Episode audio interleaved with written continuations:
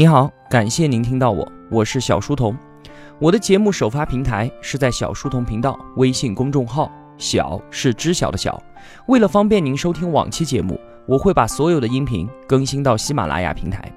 那如果想与我们互动交流的话，请在公众号内回复两个英文字母 QQ，我会把我们的交流群推送给您。小书童将常年相伴在您左右。各位同学，不好意思啊，这段时间我个人的事情太多了，解读节目都拖更了一个星期了，没能及时更新。其实我比任何人都要着急。小树洞频道与您相伴的这一年多时间里面啊，我自己其实也都是在忙忙碌碌和慌慌张张当中一路走过来的，有诸多的不足，还望见谅。我们继续解读李笑来的《把时间当作朋友》，今天啊，只聊一个话题，就两个字。学习之前，我也是强化了很多类似的极其简单的概念，比方说接受现实，一切都靠积累；比方说现状是无法马上改变的，任何的得到都需要用已经有的东西拿去交换；比方说所有的事情都应该及时行动和提前准备。这些概念啊，随便拿一个出来，我就不相信您之前完全不知道。就算您原来没有意识到，但是听我说完之后，马上也会反应过来的。然而，就是因为这些道理实在是太简单了，简单得显得有些荒谬，所以才让我们往往都轻视它的力量。绝大多数非常有用的概念，就是这般的显而易见，却被我们视而不见。我相信所有的变革都是从思想上的变革开始的，任何人生活状态的改变也都是从他自己思维模式的改变开始的。只有当我们明确的知道一个道理，它足够的重要，后果足够严重的时候，他才有可能开始指导我们自己行动，改变我们自己的行为。大家都知道啊，戒烟和减肥这两件事情是非常难做到的。但是归根结底来说，其实就是因为我们在思想上面还没有足够的重视它，还没有清醒的意识到它的后果有多么的严重，所以才会难以改变嘛。极端一点来说啊，如果医生现在告诉你，你再抽一根烟，马上就会去死，或者说你再长胖一斤，第二天你就要长眠。这个时候啊，我想戒烟和减肥就应该变成了一件简单的多得多的事情。所以我在解读时间的节目里面，会反复的强调这些简单但是必要的概念。我受益于它，也希望能够引起你足够的重视，进而影响你自己的行为。今天的关键词：学习。李笑来身上最有价值的标签，我认为就是终生学习者。你想想看啊，我们在送给别人祝福的时候，经常都会按照他的人生阶段，祝愿他学习进步、工作顺利，或者是生活幸福。是不是我们自己隐隐的都会感觉自己的学习、工作还有生活应该是彼此割裂开的？我们痛恨加班，因为觉得这是工作强行霸占了生活，在工作八个小时之外，就应该是娱乐、是休息、是放飞自我，回归真实的自己。所以，当时间被繁重的工作任务和巨大的压力填满的时候，我们就会抱怨说：“本来工作是为了更好的生活，可是现在呢？因为工作，我连自己的生活都没有了。”如果说啊，站在工作和生活应该割裂的角度上来看待这个问题的话，我觉得这样的观点它是没有问题的，是对的。可是呢，我最近看了一本书，叫做《富爸爸穷爸爸》，它被誉为世界第一理财畅销书。这本书告诉我啊。有钱人是绝对不会用这样的心态对待自己的工作的，因为有钱人从来都不会为了钱去工作。他们的思想模式是怎么样的？其实啊，富人的注意力从来都不在钱本身上。一开始的时候，他们的注意力只在自己的个人成长上面，获取自己想要的知识才是他们去工作的全部动力。那如果说把个人成长和生活割裂开来看的话，应该就不对了吧？个人成长本身就是我们生活的一部分，不是吗？我们需要意识到很重要的一点啊，就是我们的工作时间其实是被卖了两份，一份呢卖给自己的老板换取工资，而另一份卖给了我们自己换取个人的成长。而后面这一次的交易才是最最重要的。我们越快忘掉自己的工资，未来的生活才有可能变得越轻松。《富爸爸穷爸爸》的作者罗伯特清崎。他前前后后做了很多份工作，有销售，有服务员，有公司的管理人员，等等等等。他都在老板要给他升职加薪的时候辞职，因为他知道这个时候我已经得到我自己想要的东西了。所以啊，当我们足够深刻的明白了这个道理之后，一切被动的工作都会转变为主动的学习。而当一份工作不再能够让我们学习到新知识的时候，那么我们放弃它也不需要有任何的留恋。正如查理芒格的那一句名言：“你想拥有一样东西，最好的办法就是让自己能够配得上它。”这句话就是这个道理。《富爸爸穷爸爸》这本书教会我用富人的思维模式去看待学习、工作还有生活之间的关系。它与我们正在解读的《时间》这本书的价值观也是高度一致、相互印证的。穷人把一份稳定的工作视为一切，而富人则把学习、把自己的成长视为一切。我把这本书推荐给您，并且我会在喜马拉雅大咖读书会解读它。那我们说回《时间》这本书，要说学习这个关键词的话，我想啊，您已经从李笑来的那个我认为最有价值的标签“终生学习者”当中看出我的观点了。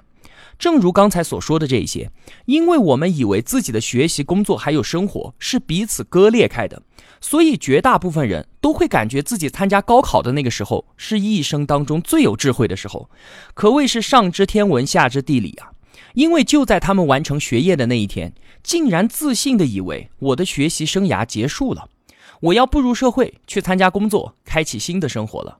可真相却是，毕业的这一天并非是学习的终点。而是一个新的起点，一个全新的赛场。这是一个用整个社会对于你的评价来替代期末考试的一场终生学习的竞赛。而这一场考试的结果会源源不断的在我们身上显现出来，让人与人之间形成判若云泥的差别。我们在学校中所得到的最有用的东西，绝对不是那些让你觉得很有智慧的知识。不是几元几次方程，不是力学三大定律，不是化学元素周期表，不是的，都不是这些，而是习得一种学习新知识的能力。这种能力才是能够让我们受用终生的。熟练的运用它，去拓展自己的认知边疆，去扩展自己人生的宽度，这才是十几年的学习生涯带给我们最最宝贵的东西。所以，我们所说的终生学习者的概念。对于明白这个道理的人，简直就是废话，因为他们每天都是这样做的；而对于没有深刻理解他的人呢，只不过是一句听上去很有道理，但是却毫无用处的鸡汤罢了。在听完我的一顿逼逼之后啊，会做的事情不是去打开书，不是去思考，而是打开电视剧或者打开电脑游戏。其实啊，这样也挺好的。所以我常说，一想到王者荣耀的同时在线人数超过了一个亿，我顿时就觉得啊，社会的竞争压力没有那么大了。因为自主看书和学习的同时在线人数是绝对不会超过一个亿的，我心甚慰啊。从人类文明发展的角度来看，如果说啊，车是我们人类脚的延伸，让我们能够走得更快；望远镜是我们眼睛的延伸，让我们能够看得更清楚；计算机是我们大脑的延伸。让我们能够计算的更加复杂，那么学习就是人类所有能力的延伸，而获得能力的多少，绝大程度上就取决于你所花费的时间还有精力。所以李笑来认为啊，学习是投资回报率最高的事情。当我们最终学会某种技能的时候，就会明显的感觉到，就在这一瞬间，整个世界都为之改变了。因为当他拥有一项新技能的同时，就拥有了另外的一个世界，比方说啊，熟练掌握英语的人，他就比像我这样只能看懂中文的人就多了一个世界啊。而整个英文世界对我来说，它就是大门紧锁的。无论是英文书、网页、新闻，或者是英文的笑话段子，与我从来都没有发生过任何的联系。再比方说李笑来，他学习电脑编程，给他带来了无尽的好处和再直接不过的经济收益。后来呢，他又学会了演讲。站在了新东方的讲台上，紧接着去到更大更高的平台上表演自己，影响更多的人。他这个时候就说啊，回顾往昔，我其实早已经重生了无数次了。再比方说我，我就是和您身边的所有同学、同事、朋友一模一样的一个普通人而已。而如果非要说有哪一点不一样的话，那么无非就是我在刻意练习自己阅读、总结、写作和转述的能力。而这一点点微不足道的技能，依然为我打开了一个全新的世界，这一道小小的门槛，就是能够让那些不曾拥有这项技能的人望尘莫及。而这个打开的新世界，就是我的自媒体，就是我们的小书童频道。这个世界所带给我的益处，自然无需多言了吧？学习这件事情啊，最关键的一点是，任何知识的获取，它都是不可逆的。在你掌握它的那一瞬间，它就已经改变了一切，瞬间变得根深蒂固，而再也无法还原。我们不能再对它视而不见、置之不理，即便是它要带给你好处，你都无法拒绝。所以啊，请不要主动放弃任何的学习机会啊！我们人类也许是地球上最尴尬的动物了。虽然经过长期的进化，站在了今天这个高度上，但是每个人在出生的那一刻，竟然和其他的动物几乎站在了同样的起点上。我们需要从零开始学习进化。当然，无论是谁，也都有放弃进化的权利。我们最初的学习能力可是和动物一样的，分别是体验、试错和观察。稍微说一下吧，体验呢，就是我们的五感，所见所闻、嗅觉、味觉还有触觉。通过这样的方式来学习，可以想见，我们人类从茹毛饮血走到今天的学习过程，需要跨越怎么样的时空？其次呢是试错。我们说第一个吃螃蟹的人是勇敢的，其实蜘蛛也一定会有人去吃的，但是结果就是不好吃，所以我们就不吃了嘛。这个就是试错。最后是观察，观察这个方法，它确实拓展了我们的学习范围，就是我们可以依靠它，从别人的经历当中获得经验或者教训。所谓的他人亡羊，我来补牢。但是啊，这三种学习方式都有很大的局限性。首先，很多事情你是无法体验的，比方说地球的构造，或者说太阳的温度。其次呢，很多事情做错了之后，代价也是无法承受的。比如说老虎的爪子，它究竟有多么的锋利？我想这样的知识啊，一定不会是试错得来的吧？那最后观察。因为时间和空间的阻隔，很多事情都会让我们的观察失效。比如说，你就永远无法目睹你生前的历史，对不对？于是，第四种学习能力就出现了，不仅对刚才说的这三种进行了弥补，还把我们和其他的动物拉开了巨大的差距。这个能力叫做阅读。人类之外的动物因为没有阅读能力，所以只能够依靠一种很神奇的方式来积累经验。这种方式叫做基因遗传。其实我们啊，原来也是通过基因遗传来获取知识的。比方说，没有见过蛇的婴儿，他看见蛇也会害怕的嚎啕大哭；但是原来没有见过手枪的婴儿，却一点儿也不会害怕这一个比蛇要危险的多得多的东西。就是因为对于蛇的恐惧已经固化在我们的基因当中了。但是短短的几百年来，对于枪的认识还无法形成这样天生的恐惧。那么文字的出现。就让我们的经验积累不仅仅只依靠基因，我们开始运用文字去储存信息、获取知识、传播经验。到了今天的互联网啊，搜索引擎简单而又清爽的界面背后，已经是宇宙量级的信息了。只要你有阅读能力，你可以学习到任何你想要的知识。那么再进一步，阅读之后是第五个学习能力，叫做思考。李笑来强调说啊，正确的思考才是获得真正意义上知识的主要手段。思考和求知的这个过程，其实就是在探求因果关系。万事必有因果，这句话它本身是没有什么错误的。而问题就是，我们所面对的世界实在是太过复杂了。我们看到因，不一定就能够得到正确的果。而在正确思考的这个问题上啊，达尔文他不仅仅是在生物学界，更是在人类思想发展史上都做出了巨大的贡献，因为他可以说是第一个能够跨越几百万年的时间，彻底摆脱个人感知局限去正确思考的人。而突破人类个体局限的系统科学方法论，就是无数的后人在达尔文的基础上完善得来的。我们可以看看啊，达尔文演化论所走过的经历。足以让我们了解正确的思考是有多么的不容易了。一八九五年，在准备了二十年之后，达尔文的《物种起源》终于问世，在科学界、文化界和社会界引起了巨大的反响。到了一九二五年，美国的一名教师因为在课堂上讲解了演化论而被告上了法庭，判处九十美元的罚款。这就是历史上著名的猿猴诉讼案。后来又过了四十三年，到了一九六八年。美国最高院宣判，学校是可以讲授演化论的，因为这是科学。而又在三十一年之后的一九九九年，剧情反转，堪萨斯州的教委决定啊，在考试中剔除演化论，因为这样做可以阻止教师们在课堂上面去讲授它。而与此同时呢，阿拉巴马州的教科书上印上了一句声明，说演化论是某些科学家相信的学说，而非事实。再往后，二零零五年，宾夕尼亚州法院作出裁决。说生物是由高级智能设计而成的神创论是宗教的理论，在学校里面讲授它是违反宪法的。你看啊，达尔文的演化论从问世走到现在代替神创论，成为人类大众普遍接受的理论，是有多么的不容易。在这里，李笑来把话题导向了宗教与科学，用它来提醒我们如何正确的思考。在之前的节目中啊，我也曾经几度的解释宗教和科学之间的关系，而李笑来的观点和我也是一样的。即便我是一个没有信仰的人，但是我也不会去反对信仰自由，我也不会去强迫任何人放弃他自己的信仰。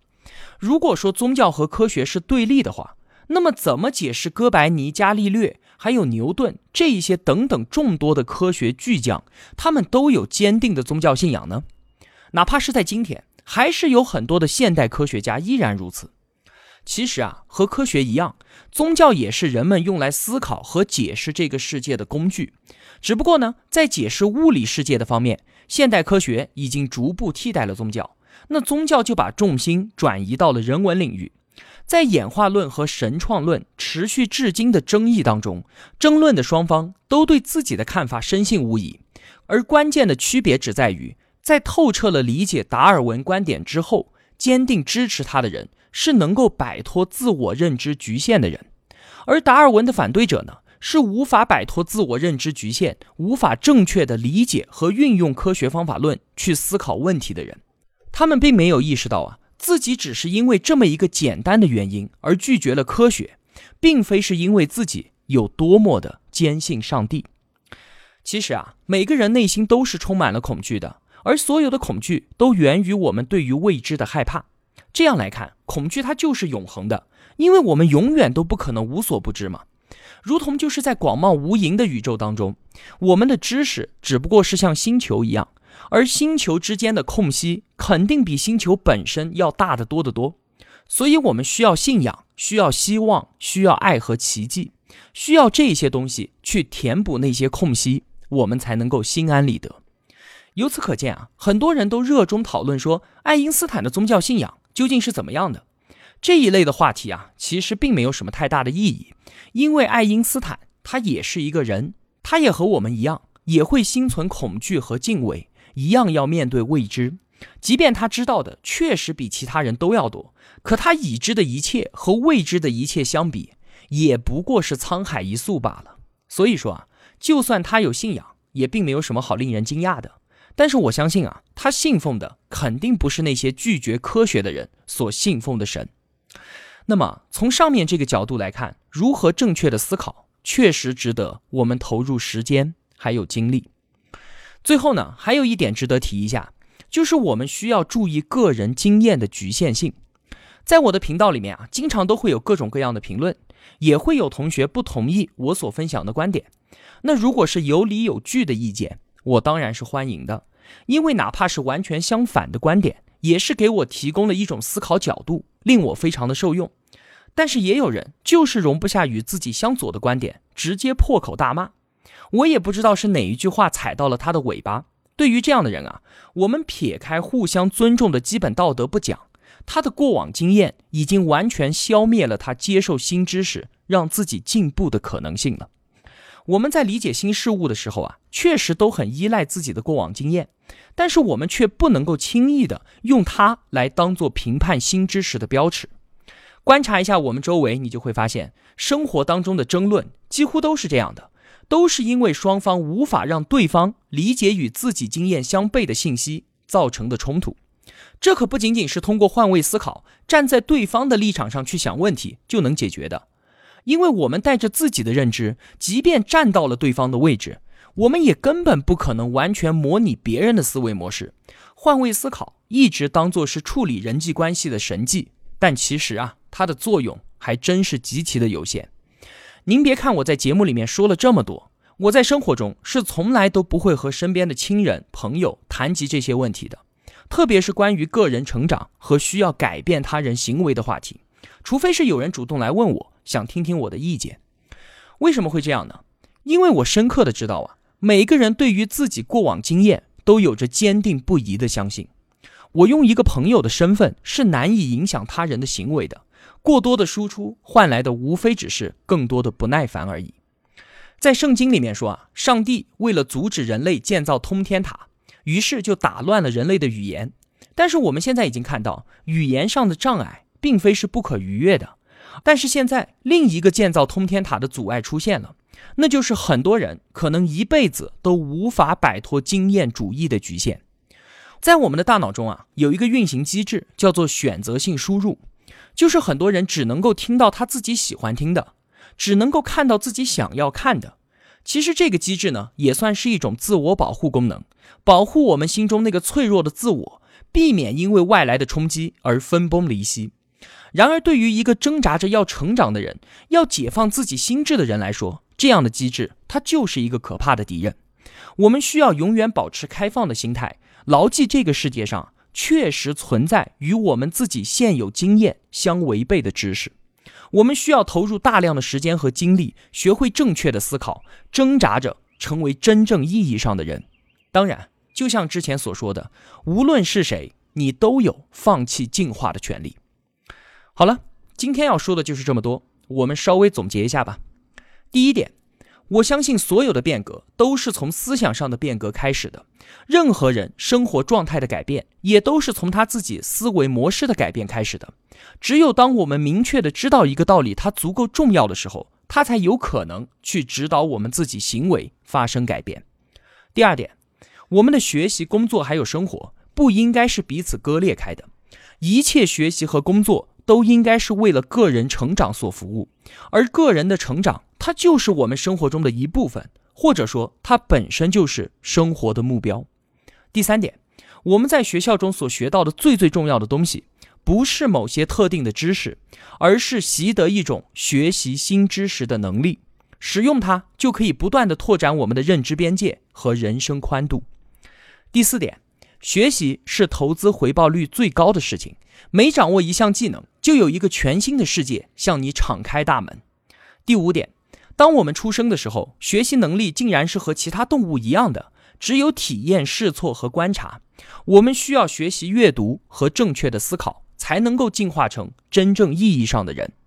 第六点，受困于自己的过往经验是封死自我成长的天花板。我们需要保持开放的心态，明白确实存在与自己经验相悖的知识，我们接受它，就是在接受一个更好的自己。好了，今天的节目就是这样了。如果我的付出对您有帮助的话，也希望您愿意帮助一下我。一个人能够走多远，关键在于与谁同行。我用跨越山海的一路相伴，希望得到您用金钱的称赞。我是小书童，我在小书童频道与您不见不散。